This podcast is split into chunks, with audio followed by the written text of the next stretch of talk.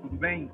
Amigos e amigas, hoje, neste fato do dia, do dia 14 de outubro, eu quero pedir um momento da sua atenção para abordar uma questão que tem sido motivo de muita preocupação, especialmente entre os operadores de direito e também nas instituições da sociedade civil que acompanham, que fiscalizam os atos de governo relacionados à transparência, relacionados a, ao respeito ao Estado de Direito Democrático.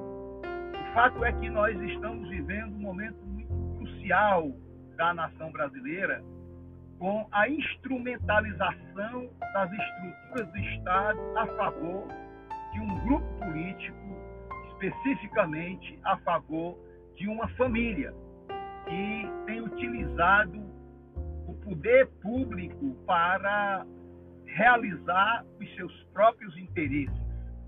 E o que é muito grave é que essa situação está absolutamente escancarada, essa manipulação do Estado brasileiro a serviço de uma família e a serviço de um grupo político sendo muito grave, especialmente o que ocorre ali nos órgãos de controle, destacando a Controladoria Geral da União, que praticamente não se ouve mais falar de atuação da Controladoria Geral da União, que é um órgão do Estado interno ao governo que atua ou deveria atuar no sentido de é, fiscalizar, de exercer ali o controle interno dos atos administrativos, visando da eficiência, da eficácia e, sobretudo, defendendo a moralidade administrativa, investigando, apurando os casos de improbidade administrativa, de desvio de conduta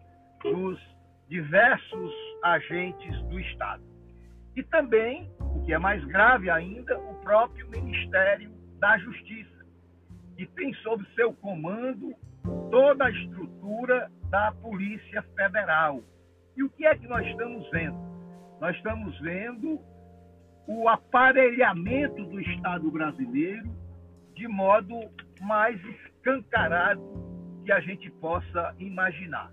Vejam vocês que nós tivemos aí, ao longo dos últimos anos, a interferência pessoal do presidente da República na Polícia Federal, visando acobertar atos de familiares e de seus amigos. Aliás, isso está dito com todas as palavras, com todas as sílabas, pelo próprio presidente da República, naquela fatídica reunião do dia 22 de abril de 2021, quando houve aquele entreveiro ali com o ex-ministro da Justiça, Sérgio Moro, e que o presidente da República declarou na reunião que iria sim interferir na Polícia Federal, porque senão os seus filhos e os seus amigos iriam ser importunados. Olha o tamanho da distorção do da estrutura de Estado com relação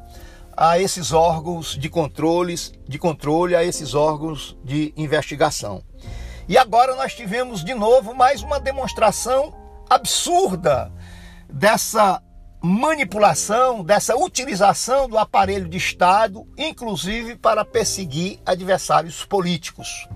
Vou lembrar vocês que nós tivemos ao longo dos últimos três anos várias investigações que envolviam familiares do presidente da República, os três filhos principalmente, mas muito, muito fortemente dois dos, dos três, dos quatro filhos, na verdade, é, que estavam ali sendo investigados mais fortemente em relação às rachadinhas. O vereador do Rio, do Rio de Janeiro e o hoje senador da República, que foi deputado estadual no Rio de Janeiro.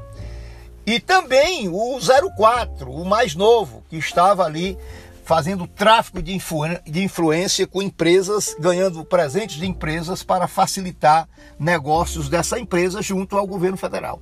E o que foi que nós vimos? nós vimos o absurdo da transferência de todo delegado que tivesse ali à frente da investigação, a, a, a, retirada desses delegados, a retirada de superintendentes da Polícia Federal, como foi o caso, por exemplo, do Rio de Janeiro, e que isso é público e notório.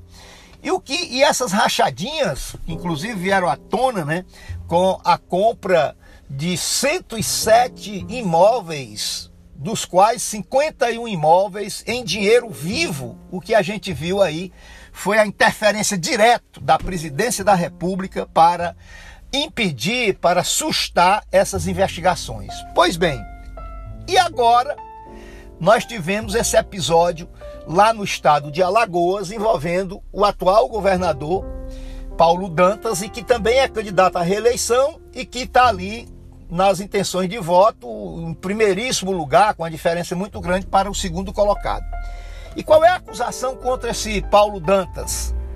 É a acusação da, da prática das rachadinhas. A mesma acusação que envolve os filhos e a família e o próprio Jair Bolsonaro. As tais das rachadinhas.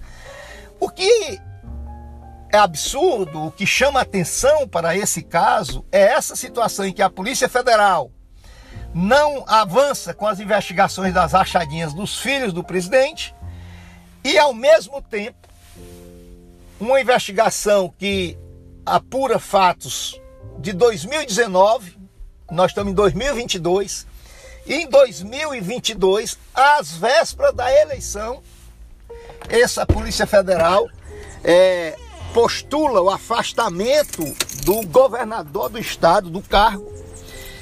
E o mais absurdo, a justiça ali no limiar do processo eleitoral, numa ação nitidamente de caráter eleitoral, afasta o governador do estado para, obviamente, interferir no resultado da eleição. Eu não digo que, eu não sei, não conheço esse governador, né? Ah, possivelmente essas rachadinhas devem realmente eh, eh, também lá em Alagoas eh, terem sido praticadas, como de resto tem acontecido no Brasil inteiro. Agora, é muito estranho que uma apuração que já tem três anos que ela se desenvolve, na véspera da eleição é que venha acontecer o afastamento desse governador do cargo para, obviamente, interferir aí no resultado da eleição. Vamos aguardar o que é que vai acontecer, mas eu tenho uma desconfiança de que essa situação da interferência política nos destinos da Polícia Federal ainda vai, antes do dia 30 de outubro, nos trazer algumas surpresas nesse sentido. Quer dizer, a utilização do aparelho de Estado para fazer a mais descarada, a mais desbragada, a mais assintosa interferência política para beneficiar o grupo que está no poder no governo federal. Grande abraço e até amanhã.